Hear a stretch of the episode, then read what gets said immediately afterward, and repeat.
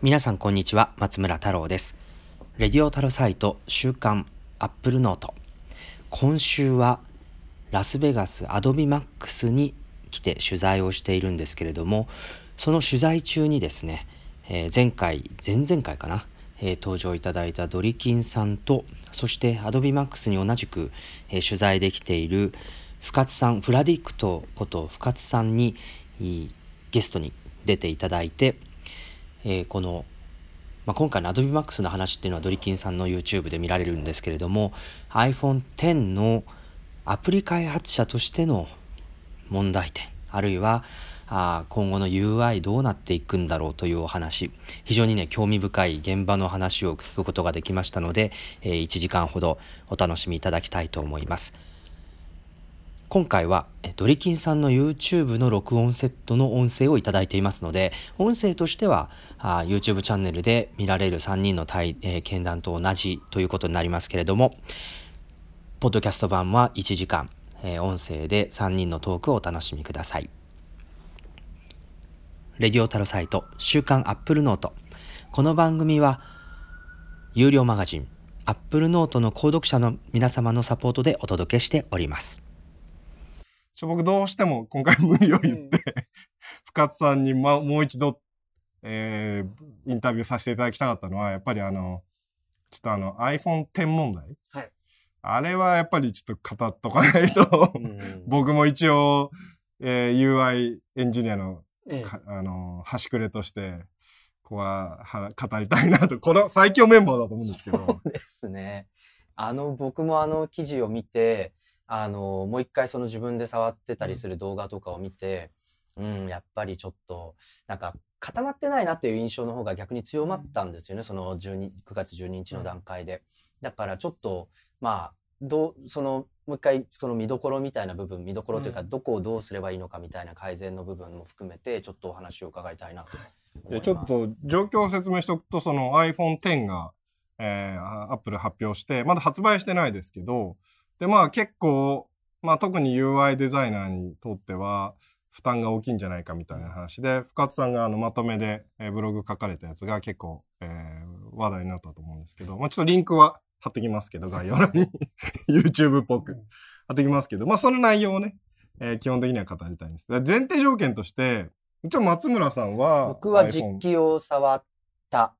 あの、フェイス ID もこうやって登録したっていう。はい、あ、そこまで。そこまではやらせてもらいました。はい。っていう前提。はい。で、僕は、一応僕もこの間某所で、A 社の、うん、A 社ってバレバレですけど、エンジニアが持ってたやつを横目で触らせてもらったけど、うん、まあ、フェイス ID のアンロックまではしてないですけど、うん、まあ一応見た。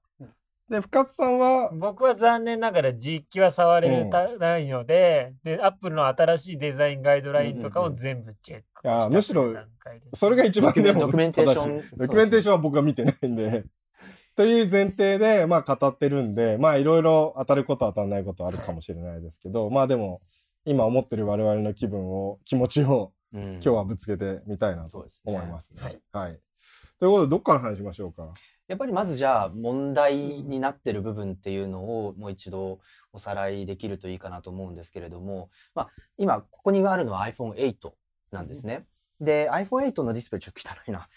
すいません。iPhone8 のディスプレイって真四角ですよね、と。で、ホームボタンがここにあって、まあ、みんな多くの人はここでロック解除をして指紋認証したり、あるいは、あるいは、ちょっと、もうすぐ復活するこの左端のマルチタスクっていうのが今ないので、こう、ダブルクリックしてマルチタスク画面を出したりする。ある、あとは、あるアクションとしては、こうやって上から下にやると、えっ、ー、と、えー、通知センターとウィジェットが表示できて、下から上にやると、えー、コントロールセンターが出るっていうのが今の iPhone のグローバルな、うん、あのユーザーインターフェースになってるわけですけれどもこれが iPhone X になると、えっと、これがなくなりますと。であとここにこうセンサーハウジングっていうんですね、うん、あれ。センサーハウジングっていうせり出しが、まあ、ここなんですね、ここまでディスプレイで全部埋まるっていうイメージでいいかなと思うんですけどホームボタンがなくなったので下から上のフリックで、えっと、ホーム画面に戻る。でフリック途中で止めるとマルチタスク画面が出る、で iPad もドックの出す動作って一緒なんで、うん、多分 iOS11 を iPad で使ってる人には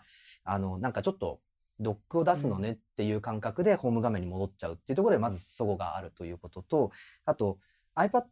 の場合は、ここからさらに上に行けばコントロールセンターとマルチタスク画面が出るんですけど、iPhone X のコントロール画面は、ここから下にスワイプっていう。ちょっと、あの、デバイス間でも、あの、体験がとっちらかってるっていうまあ、状況がホームボタンがなくなったことでいろいろそのホームボタンを代替しないといけないから、あのジェスチャーが、まあ、か変わったのと、はい。あと前提としてはですね今松村さん説明されてましたけどこの基本縁がなくなるんで全体まで伸びて、で画面的にはソフトウェア的にはというか解像度的にはまず縦横比変わりましたよね。うん。なんか妙に縦長140い。ピクセル140いくつうん。伸びたのと、うん。まああんまりこれは関係ないかもしれないけどここが区形で茎ってなってるところがうん。ラウンディングでうこう端っこまで画面が飛び出るのとあと一番みんなが気になってるのは上の切り書きですよね。。でそこら辺がユーザーインターフェースとかアプリデベロッパーにとってみると、まあ、縦横比は変わるわ、まあ、端画面のかかラウンディングはまあそんなに問題ないにしても、やっぱ切り書きが出てきて、うんどうなのかっていうところから、多分深津さんのあのエントリーが始まってたと思うんですけど、はい。で僕の印象では切り書き問題はなんかデザインがどうのこうのって言ってたのは正直発表当時はあんまりデザイン的なねうん。好みとしては僕は気にしなかったんです。うん。ただ実物見た時に結構ハードウェアとして見た時に本当に綺麗にば胸郭縁で全面液晶に見えるのに切り書きが出てくるところが、あのデザイン的にはちょっと違和感は正直感じたところはあったけど、でもまあそれぐらいだったんだけどやっぱりそれ以上に問題が深いところを 指摘されてましたよねそのソフトウェア。まあなんか大人の事情がいっぱいありそうだなという気分であって多分なんだろうあのプロダクト単体でいい悪いとかじゃなくてその iPhone の歴史で iPhone のシリーズ全体の中でやるんだったら全然面白いチャレンジだとは思うんですけれども、単体のプロダクトの UI として見ると結構まあなんかそんなにいいのかよくわかんないなという印象を受けてます。そもそもその今までってまあ iPhone と iPad でええ。デザイナー結構 2, 2デザインはえやんなきゃいけなかったじゃないですか。であと前提条件としては Android は比較的そこをシステムが吸収しようというところを、まあ Apple はエンジニアにある程度負担を強いらせることうんで最適化を進めますよってことで iPhone 版 iPad 版で結構良くなった。うんまあユーザーエクスペリエンスは高い。でも今回 iPhone の中でもかなりこうまたバリエーションが出てきたんで、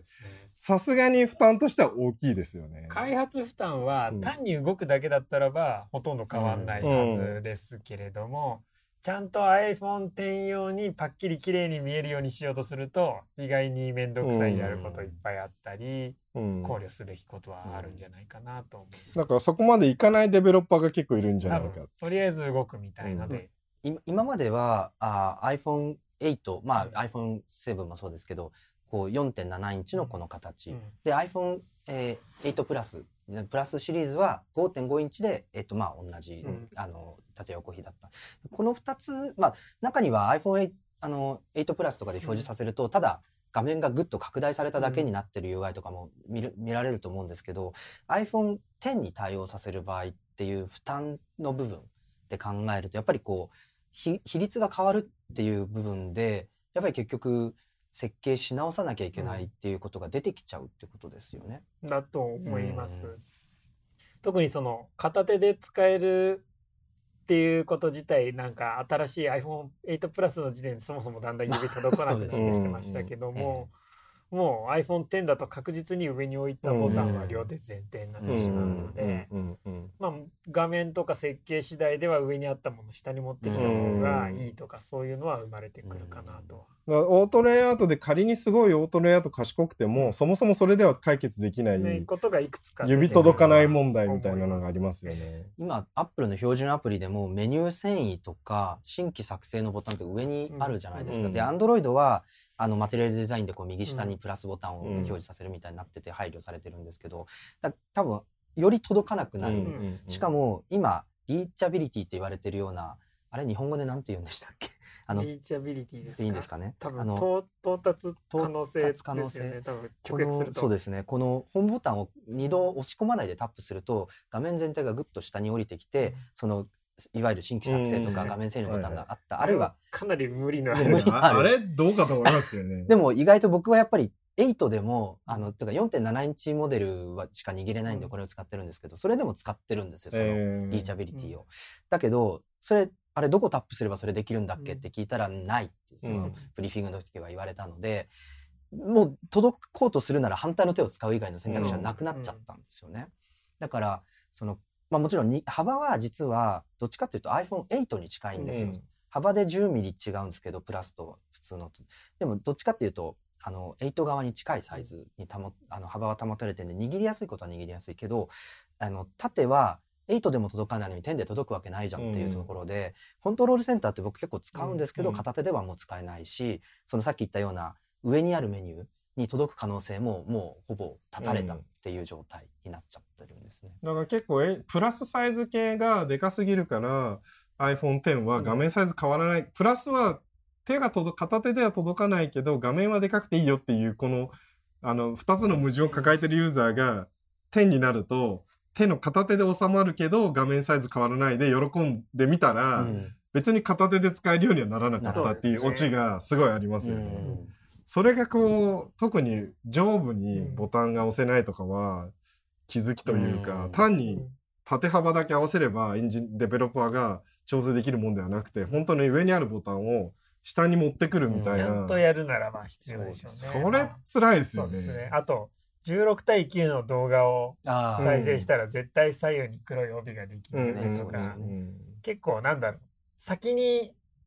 とりあえずフルスクリーンの iPhone を作りたいみたいな欲求がとりあえず一番最初にあうって、ん。それに合わせるために画面作ってよとか、うん。ユーザーインターフェース作ってよっていう設計の順で降りてきてるのかうなとその今までのアップルの主張では早い段階からハードウェアとソフトウェアが連携してこうバランスよく作り込んでるっていう方程式が今回のはちょっとちょっとあんま崩れてるなさそううですね。んあのあのハードウェアを作りたかったみたいな。むしろ個人的には今の iPhone8 のまま上と下なくなって縮まって直角形の四角になってくれた方が嬉しかったうんな。ああ、もうこのサイズでここがないみたないいな。の方が嬉しいなあでもなんか、まあこれちょっと今の今日の本筋が変わるんですけど、でも将来的な話として、多分画面を拡大させる方向なのか、あるいは8だったり SE と8の中間ぐらいのサイズで、えっと5インチぐらい収めるようなサイズにしていくのかっていう多分2つ選択肢があって、まあ両方やるっていうのもあると思うんですけどなんとなくこう拡大する Android に対抗する上では拡大する方向の圧力の方が強いのかなっていう印象を今のところ持ってるんですよね。まあそうです。コンシューマーもその要求が画面サイズでかいっていう要求は結構大きいみたいで。すね。だからあの、まあ、この前もね、うん。あのちょっとドルキンさんとのあの話で出ましたけど SE の X バージョンじゃなくてプラスの X バージョンの方が現実味がそう、ある X んじゃないか。プラスが出るらしいですよね。いさらに。いやでもなんか、いや、っていう、でもそっちの方が可能性があるんじゃないってていう話、さらにでかくなる。うん、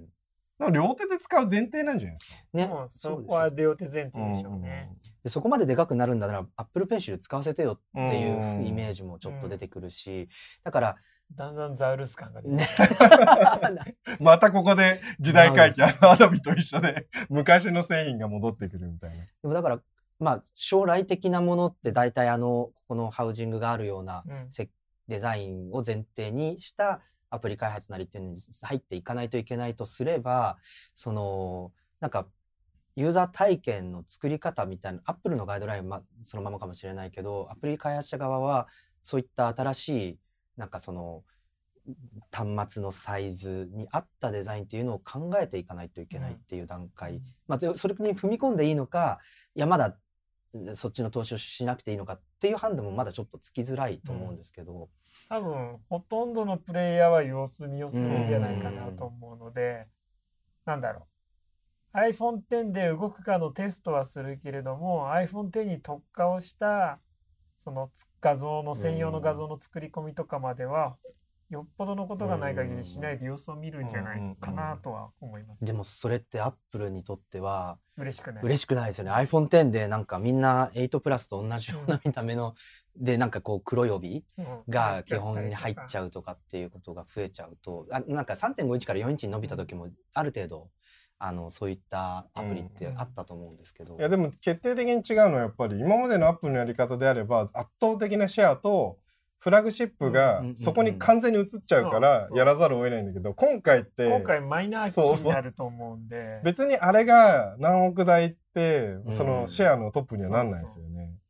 だからそう考えるとデベロッパーはそこまでそうやれないですよね。そ逆を言うとのやりたくても。うん10の初期はマシンはパワフルだけどソフトウェアが中途半端っていうのがだいぶうんうんうん。うん1年続いちゃうとは思うんですよね。でそもそも 台数が少なすぎて開発者が手に取れない可能性が高いじゃないですか。うんだからね、そこをどうするのか例えば Apple Store がそういったアプリを試せる拠点として、うん。なんかビジネスセンターの機能みたいなの持ち始めてるんでなんかそれも見越してそういう役割を Apple Store の新しい世代のデザインには入れてるのかなとか思ったりもするしでも無数にこうデベロッパーがいる中で多分世界中のデベロッパーの数よりも少ない台数しか多分初期は出荷されないので、あの本当に開発者が iPhone10 を手にしてそこの上でこうアプリを開発するっていう体制が整うのってもしかしたら本当に来年以降になっちゃう可能性がある。だからあの8をに8プラスにするか10を待つかみたいな議論って鳥金さんともしてたんですけど、本当に今年その2018年の9月ぐらいまで幸せなのはもしかしたら8プラスの方なんじゃないかっていうのは一つあるんですね。でも最新の調査だと日本ではあのやっぱりあの高いけど点待ちっていまあうね意向が、まあ、しマーケティング調査だとあるみたいなので、やっぱり期待はされてる端末ってことでしょうね。でも難しいのは1年後に潤沢になった時に10って結構スペシャルモデルだからそ9なのかイレブンあー。なの11なのか分かんないけど次出た時にうん。それが順正当進化で出てきたら8プラスのうんうんうんどうなるかですよね、うんあのスパルタカス 問題が。ねうん。なんで理想なのか順当進化としては来年に8ベースの今の比率が全部なくなって10側に移動するうか、ん10は何かの気の迷いで8の正当進化出すかどっちかに一本化する方がいいとは思うんですけどね。早めにその方針をアップルは言った方がいいですよね。うんなんかどっちが未来の iPhone うんになってほしいですけど、まあ早めに言うと片方売れなくなる、まあそうですよねなんですよね。だから今回も結構難しい舵取りですよね。8と8プラスとうん10っていうラインナップで。でもなんか一応バッサリやる会社ではあるので、あのもうこれ10で行くって言ったら、うん。あ 10, 10を出しちゃったので。もうこれで行くんだよっていうコンセンサスを取りに行くのかなともは思ってるんですけどもね。ただやっぱり小さい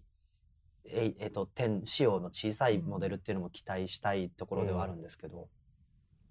ちょっと話が変わるんですけどこれ深津さんに結構前からその10以前に聞きたいなと思ってたところは、そのやっぱり iOS まあ7ぐらいからだと思うんですけど、まあ、そのデザインがこうフラットになり始めたところから、その僕ら古い UI エンジニアとかあのアップルの古くから知ってると、んやっぱり昔のユーザーガイドラインって必ず目に見えるところにユーザーができる操作がはいビジュアルでボタンとかで生成されてたり、まあインジケーターアイコンがあってでそこからできることをしなきゃいけない、でもなんかだから途中僕アップル気が迷ったのかなと思って、うん。一時期あのー Mac もあまり使わなくなり始めた頃、あれなんかもう UX も破綻してきたよってすごいディスってたんですけど、でもちょっと考えてみるとだ今のアップル何を言ってるかというとその左右からのスワイプにしても、上からのスワイプにしても、何にも見えないじゃないですか。で、ああいう UI って昔のアップルだったら絶対許されなういん。ガイドだったのを最近積極的に取り入れてるなって数年前から思い出してて、うん。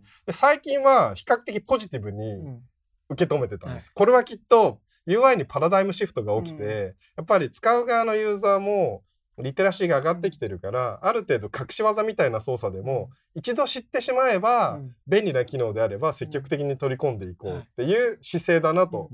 最近はポジティブにアップルの UI を捉えてたんだけど、今回その10になってさらにホームボタンがなくなったことで、うん。そのその UI のフラグメンテーションが起きてるじゃないですか。うん。10だけはホームボタンないから下になんか左右スワイプでうんアプリき簡単に切り替えられたり、そのさっき松村さんが前冒頭に言ってたみたいな、うん下からスワイプでうん。タスクスイッチャー切り替えられたり、うんあんなのって別にホームボタンがある iPhone でやっても別に問題ないんだけど、意図的になんかフラグメント出てきて、そうなってくるとだんだんその アップルの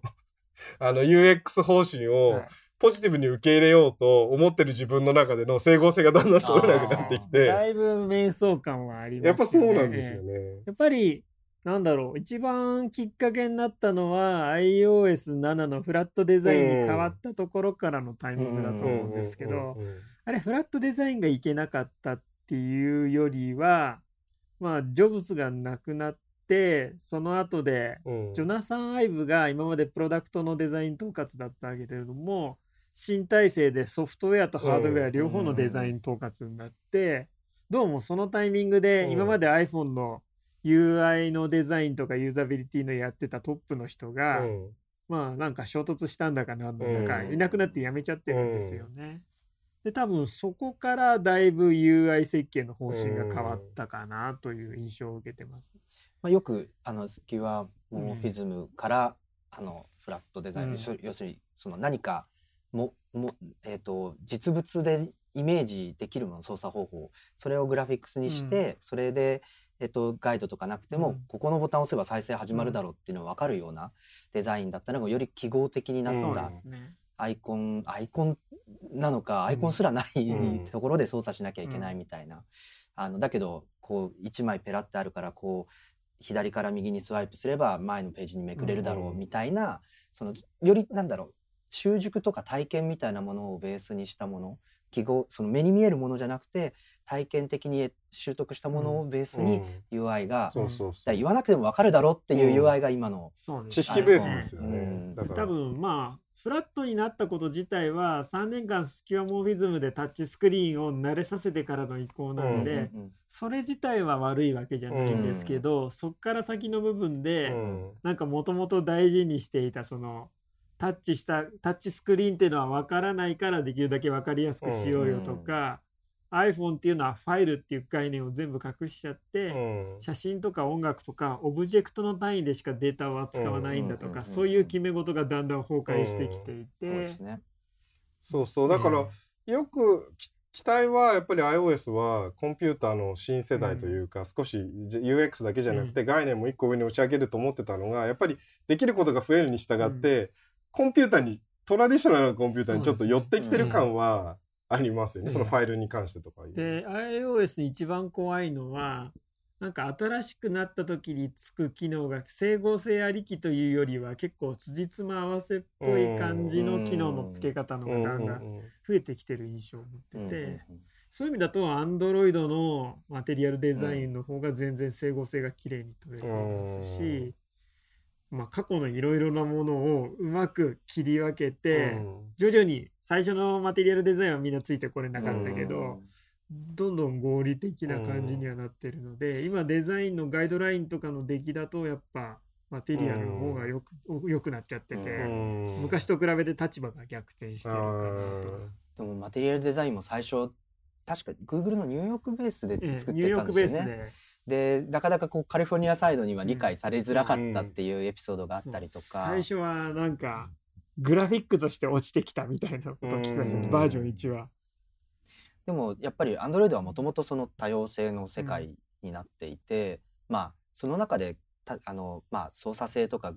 その UI デザイン、UX 対あの作りのうん。共通言語みたいなあの役割っていう使命感がもともと強いものだったと思うんですよね。だからマテリアルデザインが頑張ってそれが普及していく Android に普及波及していくことで Android が使いやすくなるんだっていう使命感のもとに、やっぱり設計もされてきたし、うん。すごくふあのウェブも含めて普及活動ってすごくあの活発だったっていう印象をここ数年持ってるんですよね。でマテリアル何がすごいってあの美術デザイン的な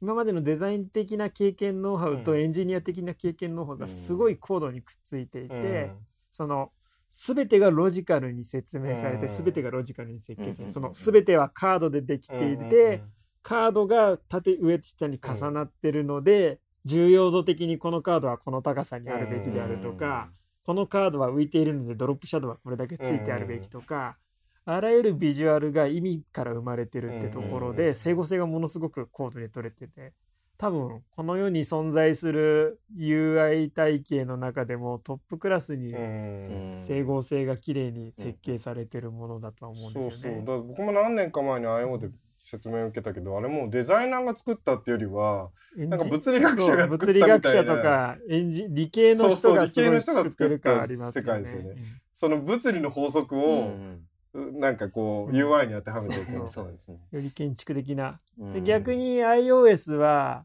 そういうところが、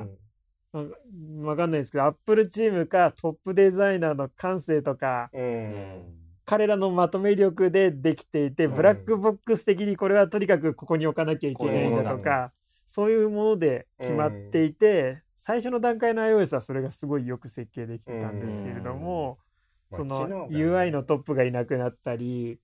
なんか力関係でプロダクトが上に来ちゃったりとか、そういうのの末で、なんとなくだんだん辻褄合わせのものとかが増え、因果関係のわからないものとかが増えてきて、うん。ちょっとぐちゃぐちゃっとしてきちゃってるのが現状なのかなとは。そうでも一方で面白い実験みたいなのがあってちょっとソース忘れちゃったんですけどその言葉が喋れない子供に、うん。その見せ UI を見せた時にやっぱりまだ使えるのは、うん。iPhone、うん。iOS 側っていうのもやっぱりちょっとその先ほど言ったような感性の部分とかで、そのまとめられてるっていうところが効いてるのかなと思うんですけどただ設計する側がその感性を共有してるかどうかっていう部分ってあるじゃないですか。やっぱあとその感性がアプリの目的とフィットしてるかどうかっていうところもあるのでやっぱりあの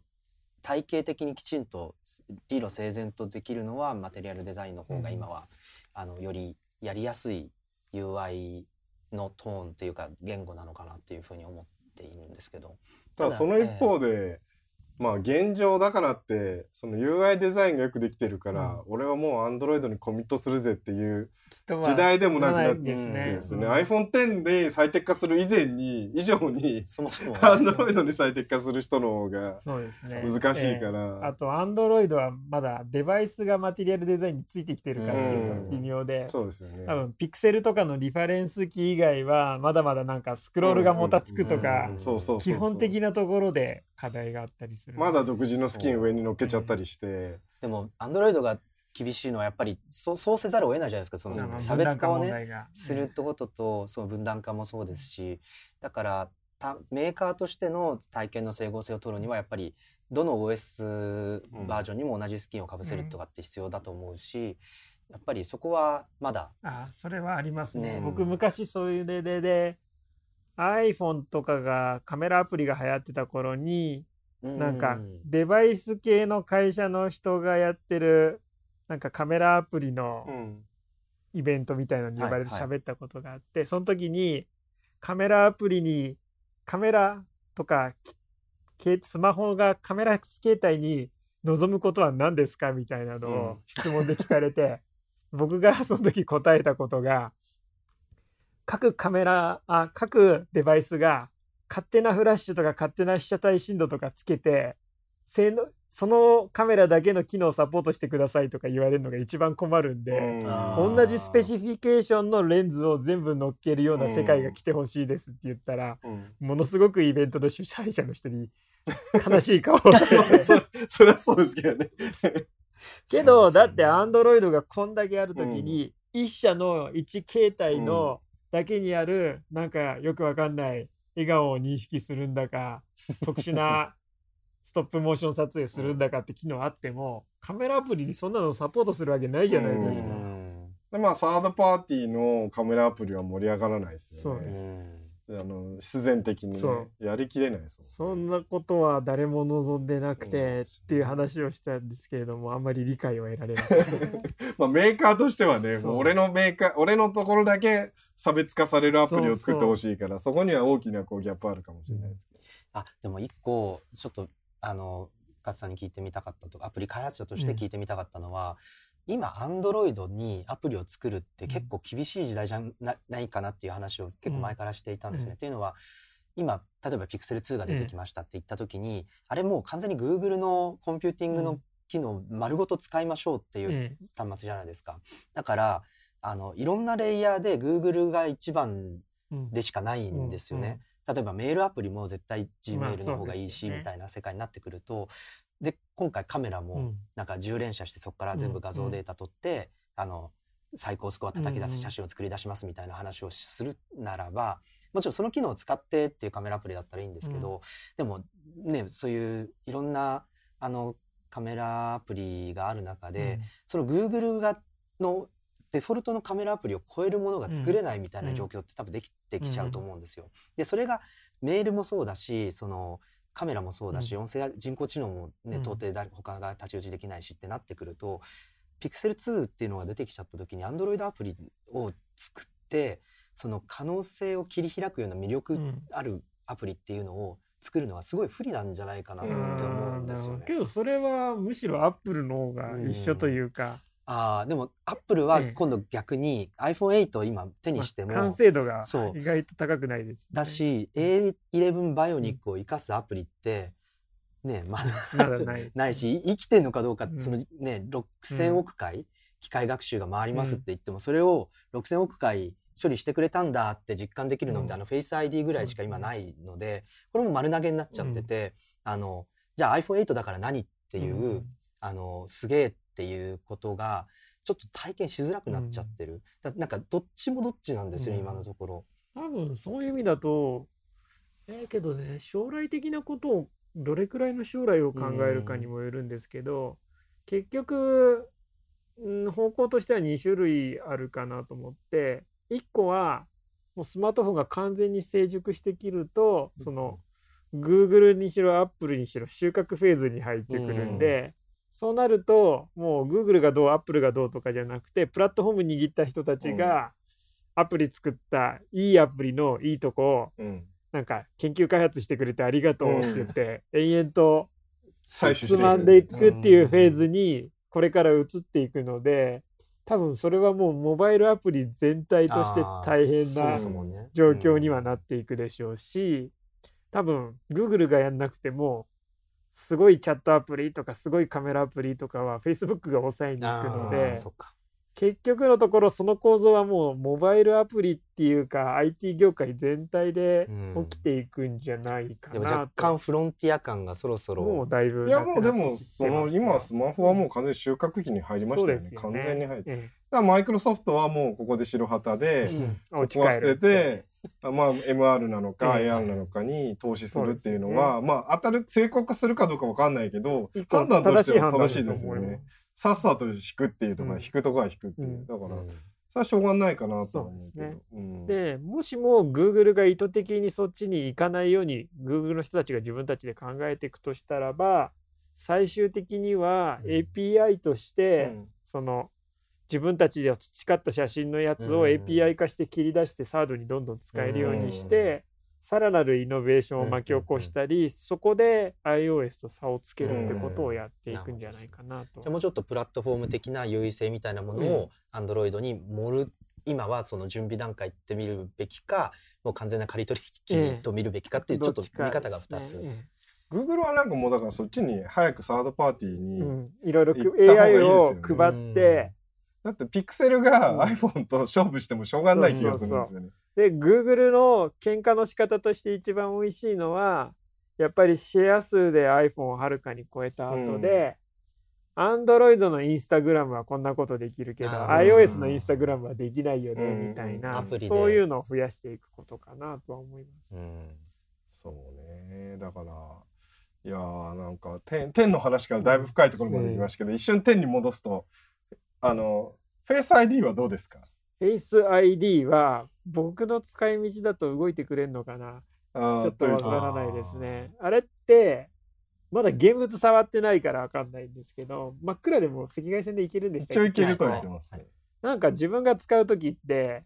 結構ベッドで寝っ転がりながら変な体勢で撮ったりするんで、むしろ指紋の方がうん。助かってるところはあるんですけど、そこが Face ID でどれだけいくかはちょっと現物を触ってみないうん。とわからな。真っ先に真っ暗な部屋で試したいですよね。なんかでも明示性がすごいなくなったっていう印象があって、それってあのまあ普段の使い方はいいんですけど、例えば決済の時とかってやっぱり指紋をしましたっていうのがなんか安心感になるじゃないですか。まあ日本だとスイカはね、うん。エクスプレスモードになっちゃうんですけど。そうそう、スイカとかってうん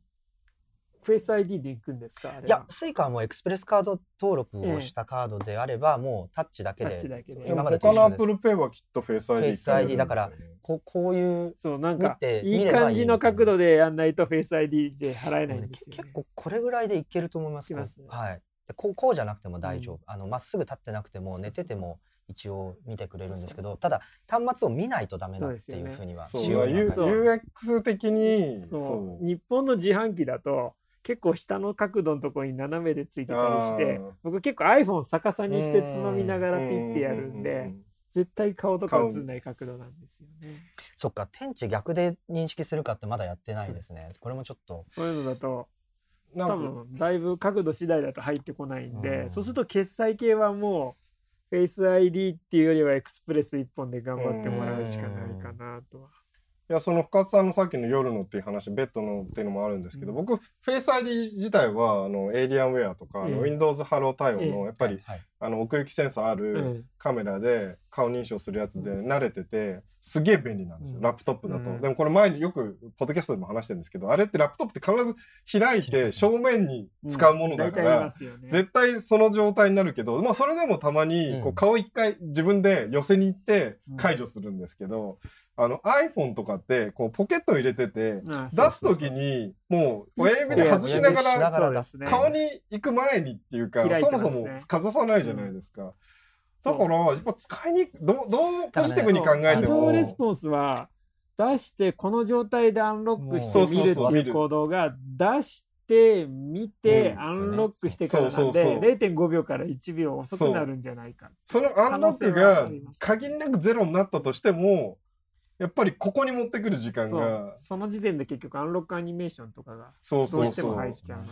だからやっぱりちょっとまあこれは実物最後触ってみないと分かんないけど、でもう一個ホームボタンがないっってことなんで、い普通そのポケットからホームボタンを押しながら、あのーここに来るともうホーム画面が出てる状態じゃないですか、だけど iPhone X の場合って、まあ、サイドボタンを押してもいいしこうこうやってもいいんですけどあの端末をこう自分の方に向けてもいいんですけど、スワイプ。でここで、えっとロックが解除される。そで下から だから絶対に行動は1個増えちゃうんですよ。うん。スワイプしないとダメなんだ。スワイプ必とホー要だと思います。ム画面に行かないので。それは最後に最後に起動してたアプリになっちゃいます。えね。ー、そうだか確からにやってたやってた。だからなんか間が。うん、間がちょっと悪い。で、こう、だから、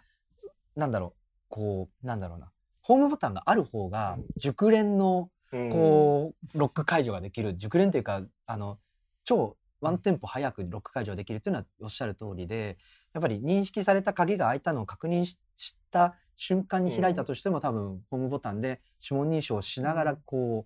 う、えーホームボタンを押し込む方が早い。あとカバンの中から取る時とかもホームボタンで上下が分かるから こうまさぐってってこうあー分かるけど逆になったりとか出てこないかなホームあそれは起きそうですね。んやっぱホームボタンって iPhone の発明の偉大な項目の一個だったまあのそうですよね。あの、フィジェットスピナーじゃないですけど、ホームボタンを軸にして、こう、そうそうそうねそう。なんかこういう動作もよくするするし、うん。くるっと回して。まあアップルとしてはそこの脱却を10年目でしたいっていうのは分かるけど、まだまだ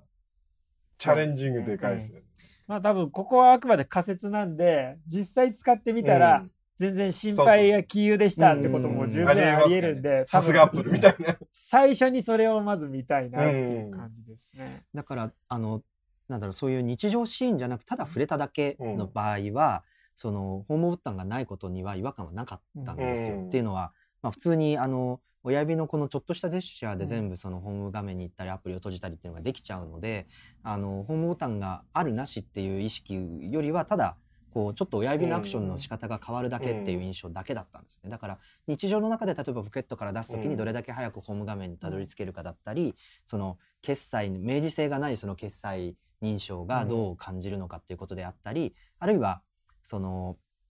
ま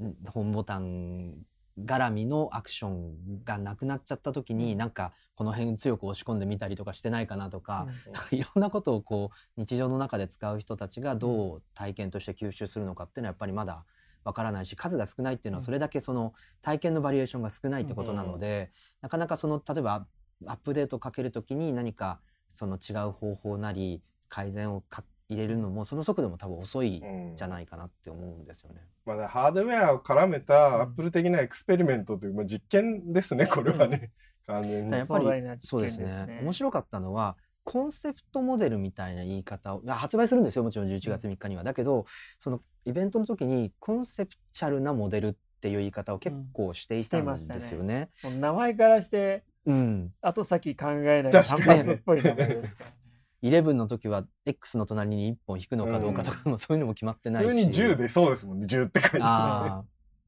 そうだからそこは逆にね早く数を出してどう受け入れられるのかあるいは開発者がどうやってうん。吸収していくのかっていう部分を見ないといけないんですけど、ね。今年それがその十分なその実験的なことっていうのが進むかって言われるとちょっと数単純に数の問題で難しいかもしれないなとは思ってます。まあでもこんな盛大な実験をできるのは今のアップルでしかないかそうそうらなんで楽しみにしてます。そうそうそう。結局我々買うんでしょ？でもこんだけ言っていやだってこんだけ言っててそうどっちに転んだとしてもあのこうでしたっていう言い方結論付けないといけないじゃないですか。買わないといけないって。罠に全員ハマってんそもそも結局 iPhoneX を対応すべきかほっとくべきかをお客さんに言うには自分が使い込まないとそうですよね。そうですよね。使ってみてこれはやんないでいいですよとかいいでやった方がいいですよって言わなきゃいけないから、うん。いやー完全に手の中でこまあう手のひらでアップルの手のひらにはあるけどね、けど多分そう盛大な様子見モードに最初なる中で誰が一番最初に飛び込んで美味しいとこかするかっていうのが、そのねポイントじゃないい嫌なって言い方悪いですけど、その記憶がやっぱ蘇ってくるんですよみんな。うん。その先にそのねファースト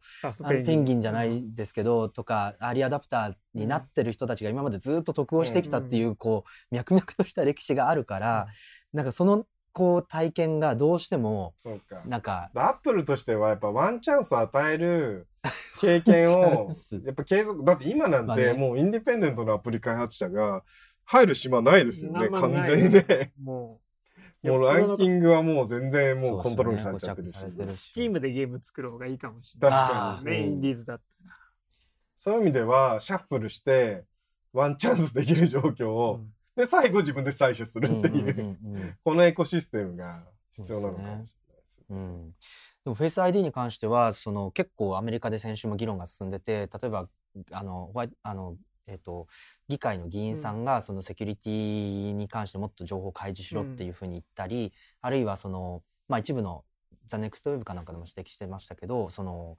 どれくらいの比率でモデリングをしたのか、うん。人種うん。の例えばあの白人何パーセント、うアジア系何パーセント、うん。黒人何パーセントみたいなそのモデルを作った時のその比率みたいなものを開示した方がいいんじゃないかとかそのなんかめんどくさいポリコレ的なやつですね。まあまあそうですね。でもでもそれで例えば本当に制度が変わっちゃったりするのであれば、それはなんか対処しなきゃいけないかもしれないしでもまあ技術的なのを見るとそういう影響って出なさそうな気はするんですけどもね。多分そこよりも試買って試してみたいこととして、うんうんうんうん。お面でフェイス ID が解除できるか早くできるんですよね。あ僕がこー目さえう見えてればいい。そうドリキンさんの顔を写真で撮影して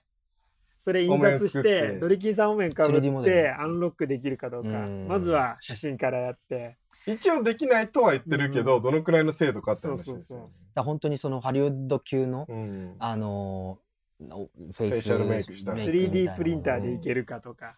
一応なんか違うちょっと外れ値かなみたいなのが来ちゃった時はパスコードで確認するっていうのはうん。一応、そのどこのが敷地かっていうのは特にそうそうそう。あの書かれてないけどなんか違うかもって思ったら、一応パスコードで確認してそれを学習するんですよね。け。ど iPhone の指紋ロックも意外とグミで抜けられたって話えー、そうなんですね。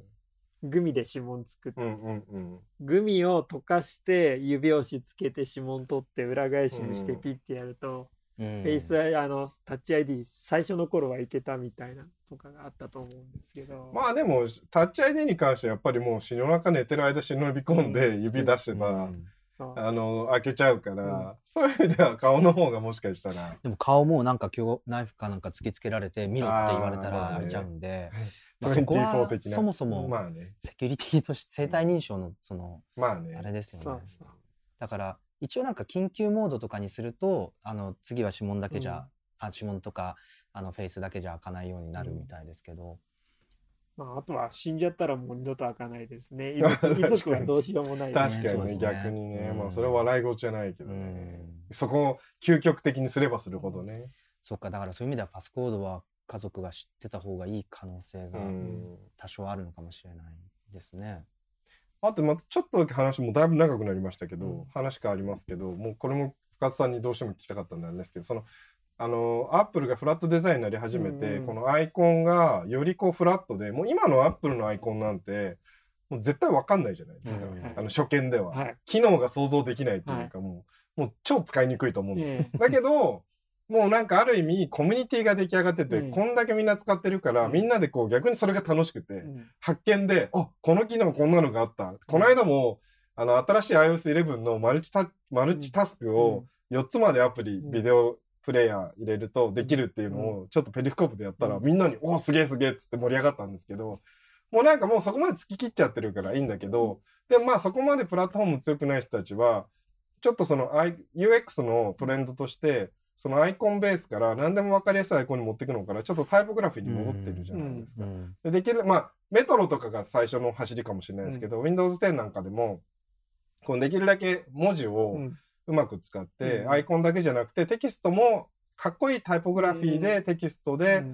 インジケートしていこうっていう流れが、まあ、出てきて、うん。それすごい正しいと思うんですよ。で、iPhone、iOS11 でもメールアプリなんか見てると、そういうところ要素取り入れてはいるんですけど、僕の最大のアジア人として、もしくは日本人としての最大の懸念は、あのタイポグラフィー依存の UI っていいと思うんだけど、日本語がめっちゃかっこ悪くなる問題あがあ、それはもう、アジア人である以上仕方ないです。あ、それはもうしょうがないんですそれはしょうがない。はい。日本のタイポグラフィーは独特なので、うん。それやろうとすると、うん。iOS に、いや、横書きでもいいんですけど、iOS に日本語のフォント独特のタイポグラフィールールとか全部埋め込まなきゃならないんで、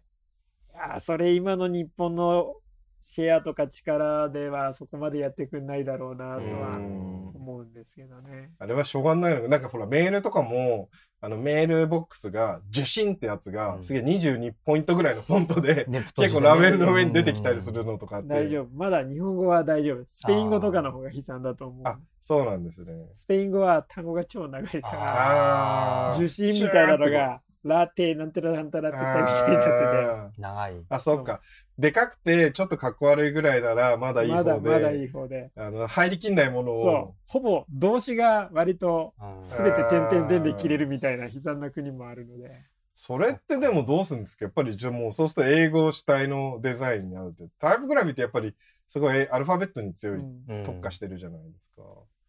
そこはもうトレンドとしてはしょうがないんですか、しょうがないんじゃないですかね。じゃあスペインの人が頑張って独自の OS を作るしかないっていうう。そうですね。なんかそこには、なんか今のこのダイバーシティとか言ってる、うんダイバージェンシとか言ってるところの逆転というか、うんいや、あると思いますよ。でもやっぱりそうですよね。英語主体で、英語圏だったりアメリカからその多様性を見てるっていう視点がどうしてもやっぱりあると思うんですよ。ると思います。だからアメリカの、だから言い方は悪いんですけど、アメリカの企業もグローバル対応にしたよっていう姿勢がどうしてもやっぱりあるんだろうなと思っていて、で、あとは人口比とか言語だったり、その国のとかその文化圏の人口比によって何を対応するかっていうのを決めていく。だからそういう意味では、あの、スイカがを iPhone7 で対応してくれたっていうのは実は結構もっと驚きをうん。持って受け止めてもいいかもしれない。うんことなんですよね。基本的にはどんどんもっと英語に集約されていくんじゃないですか。うんうんそこはじゃあ結構、夢も希望もない話にしちゃう そうなんだ。じゃあ結構そこは受け入れていく側。うん、まあ、いい悪いと別の話として、ん。力学としうて、ん。そのうも上が物が物が上から下に落ちるとか、うん。うんろうそくの火はだんだん減っていくとかと同じうん。物理現象に近いレベルとして、うん。情報は一番マジョリティの言語に集約されていくんじゃないですかうね。ん。そういやまあそこがちょっと懸念といえば懸念でまあどうしていくのかなとは思ったけど、まああれですよね。日本語って多分その情報と文字の数の圧縮率が一番うん。高いとかってよくツイッターの議論なんかで言われてるんで、まあ、そこでまだその問題が最小化されてるっていう印象がありますよね。まあ、じゃないと象形文字みたいな絵文字で全部会話する世界が来ない限りは。でもそれもね本当ありえるかもしれないですよね。これだけ絵文字がうん。ちゃんと世界中の人たちにある程度行き渡りつつあ絵文字がラストホープかもしれない、うん絵文字が。うん。いや、それがすげえ最近のデザイントレンド見てると、なんかあの、Windows 10なんかでも、いつも議論になるのは、なんか Windows 10みんなかっこ悪いかっこ悪い。うんで、僕結構かっこいい。でも冷静に気づいてみると、僕英語版で使ってて、うん日本語版で試してみると、確かにこれかっこ悪いな。あーまあ、日本語版はしょうがないね。うんあの、スタートボタンのとそうそうころからそうそうそうそうそう。だからまあ、しょうがないか。いやだから前もちょっと話したかもしれないですけど IO そのあと OS10 になる前の OS9 までの字座がかかったあの Mac のも日本語の文字はなんでかっこいいんだろうっていうお大阪フォントですよね確か、あれはなんでかっこいいと感じたんだろうっていうのがなんかまだ解明できてないな,、うんなんか個人的そうなですよね。そう謎なんですよね。そうそう。なんか Windows3.1 とか MS-DOS のそのディザがかかった文字って、なんかいまいち心ときめかないんですけど、うん。なんか OS9 までのあのディザがかかったフォントってなんでこんなうにん。いいと思えたんだろうっていうのはすごいなんかまだ解明してないし多分解明されない あの個人的なそうそう、なんかノスタル Mac ジーですけど。はアンチエリアスが綺麗で滑らかでいいっていうのは、実は最近のトレンドうで、ん。大阪フォントでビットマップの時代なんそうでで、すよね。ありましたよ。う ん完全にビットマップ8ビットゲームのフォントみたいな感じだけど、あれでみんなかっこいいと思ってたから、うん。それがビット絵のかっこよさに近いんじゃなのいか今、うん。今からうん。すれば。そうか。いや、それはね、すごい聞きたくて、なんか、深津さん的にどう捉えるのかなと思ったけど、まあ、割り切っていいということであれば、僕も心置きなく今後、そっちの方向に走っていこうかな。いや、まあ、個人の心情はいろいろあるんですけど、全体の流れとしてはそっち行くまあね、な物理の法則に逆らえないという。で、今後のすごいドライな話までしちゃえば、Google や Apple のシェアが大きくなればなるほど、うん。多分 Google 的に配慮しなきゃなんのはいけないのは英語圏とイスラム圏あるいは英語圏と中国圏っていうのがビッグマジョリティであうん。って、うん。うん。うん。日本これからどんどんちっちゃくなって経済規模もちっちゃくなっていくんで、その他の言語その1にだんだんなっていかざるを得ないので、その他の言語その1が特殊なマーケットで特殊な言語で、うん特殊なデザインの調整が必要だったら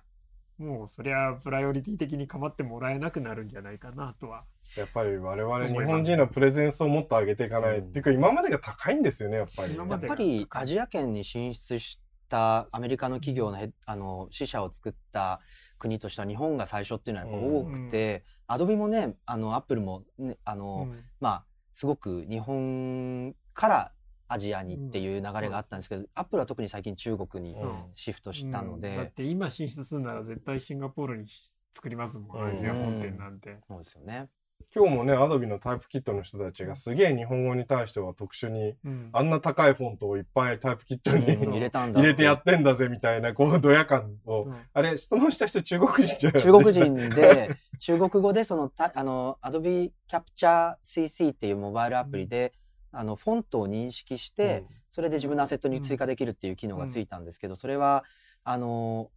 なんだかえっとアジア言語で使えるのかっていう質問をしうん。て、中で日本人だと思われる。そうですね。日本語に対しての。けどこれから中国語はどんどん対応されるとうん、思いますし、まあそうですよね。中国の人はあんま心配しなくて大丈夫っていうか、これからいい時代が来るんじゃないですかね。じゃあやっぱ我々が。我々が。うん。我々が、うん。まあこれからマーケットちっちゃくなるんでどうしようかなってとこ、まあそこをもう一花から咲かせるように、やっぱりプレゼン高くううんいかないといけないという。ですね 照明が一等死にまして、えはい そろそろ時間だっていうことかもしれないんで、はいじゃあ、そんな感じではい、また貴重な話ありがとうございました。はいありがとうございましたどうもありがとうございました。いやー、熱い議論。これはいい。こんな感じで大丈夫ですか、はい、これはありがとうございました。っていうかもう18時40分です。そうそうそう。1時間話してました、我々。もう行くかっていう時間ですよ。ということで、えーお届けしてまいりましたレディオタルサイト週刊アップルノート。今回はドリキンさんとフラディクトさんにゲストに出ていただきまして、えー iPhone X とアプリ開発者の意見そして今後どうなっていくんだろうというお話を聞いてきました。まあ端末自体にはね期待する向きもあるんですけれどもやっぱりアプリ開発者に行き渡らないとその iPhone X に最適化されたアプリというものが出揃わないんじゃないか。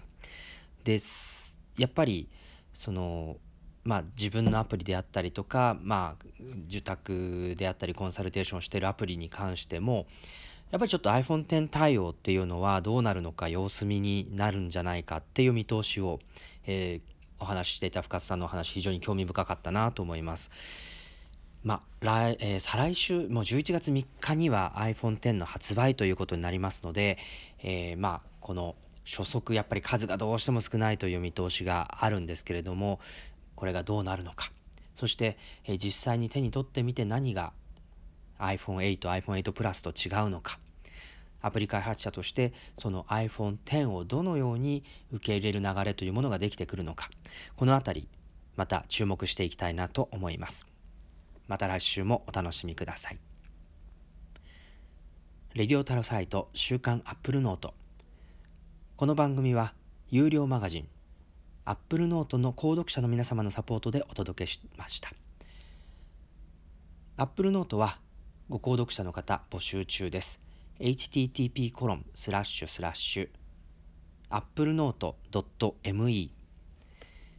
applenote.me でアクセスしてぜひこの機会にご購読よろしくお願いいたします。